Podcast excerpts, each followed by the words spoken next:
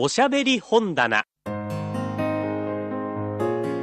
の時間は福岡の RKB 毎日放送のアナウンサーによる朗読をお送りします。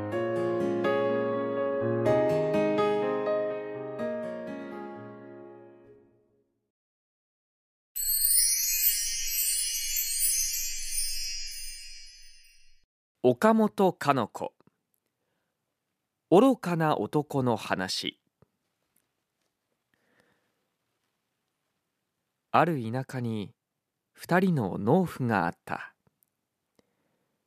両方とも農作自慢の男であった。ある時二人は自慢の花突き合わせてしゃべり争った末それでは実際の成績の上で証拠を見せ合おうということになった。それには互いに干渉を栽培してどっちが甘いのができるかそれによって勝負を決しようと約束した。ところで一方の男が考えた。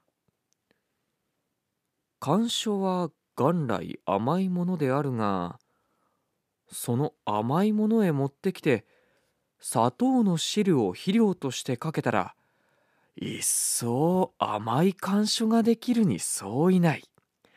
これは明暗明暗とせっせと甘書の苗に砂糖汁をかけた。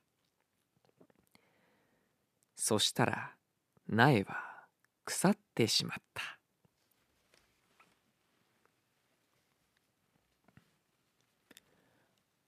あるところに愚かな男があった。知人が家屋を新築したというので拝見に出かけた。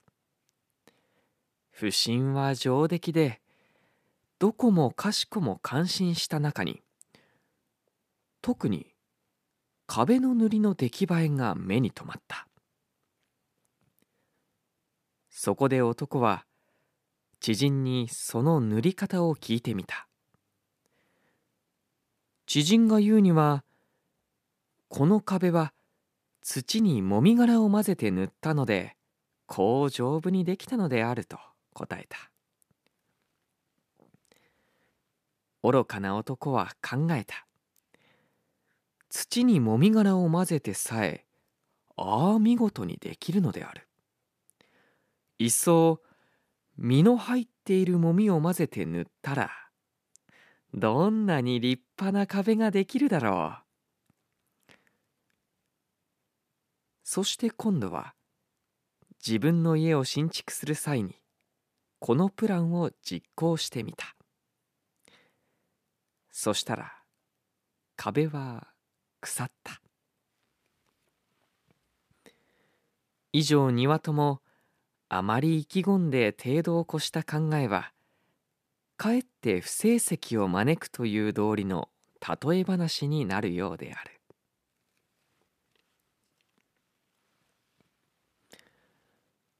あるところにずるくて知恵の足りない男があった。一月ばかり先に客を呼んで宴会をすることになった。ところでその宴会に使う牛乳であるが相当たくさんの分量がいるのである。それをその時方々から買い集めるのでは費用もかかり手数もかかると男は考えたのである。そこで知人から父の出る目牛を1ヶ月の約束でちんがりして庭につないで飼っておいた。目牛の腹から出る牛乳を毎日絞らずに目牛の腹に溜めておいたなら宴会までには30日分のものがたまって十分入り用の量にはなるだろうと思ったのである。宴会の日が来た。男はしてやったりとばかり目牛の乳を絞った。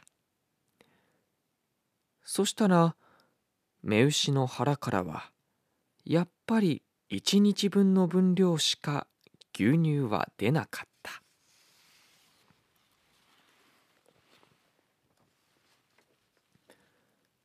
何か手柄があったので褒美に王様からほふったラクダを一匹もらった男があった。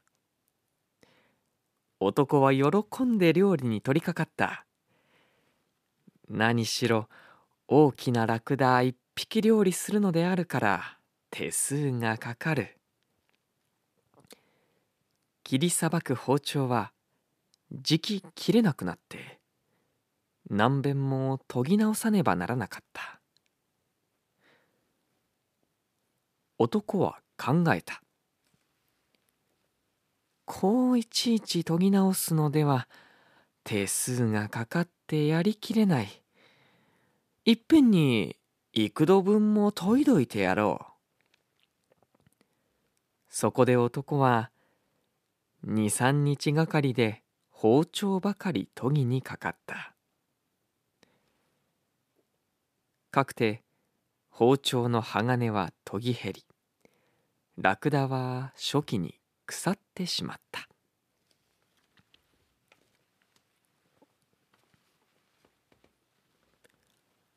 やはり愚かな男があった。腹が減っていたのであり合わせのせんべいをつまんでは食べた。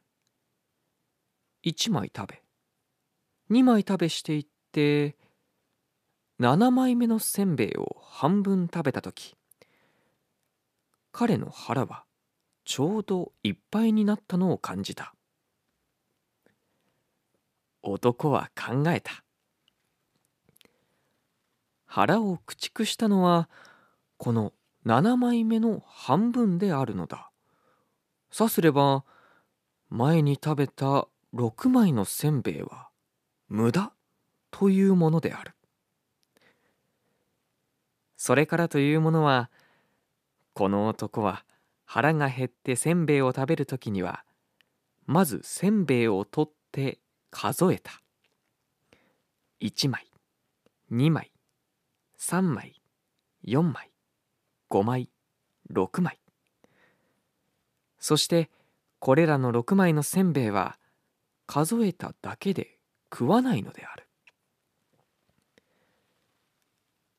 彼は7枚目にあったせんべいを口へ持っていき半分だけ食ったそしてそれだけでは一向腹が朽ちくならないのをいかにも不思議そうに考え込んだ。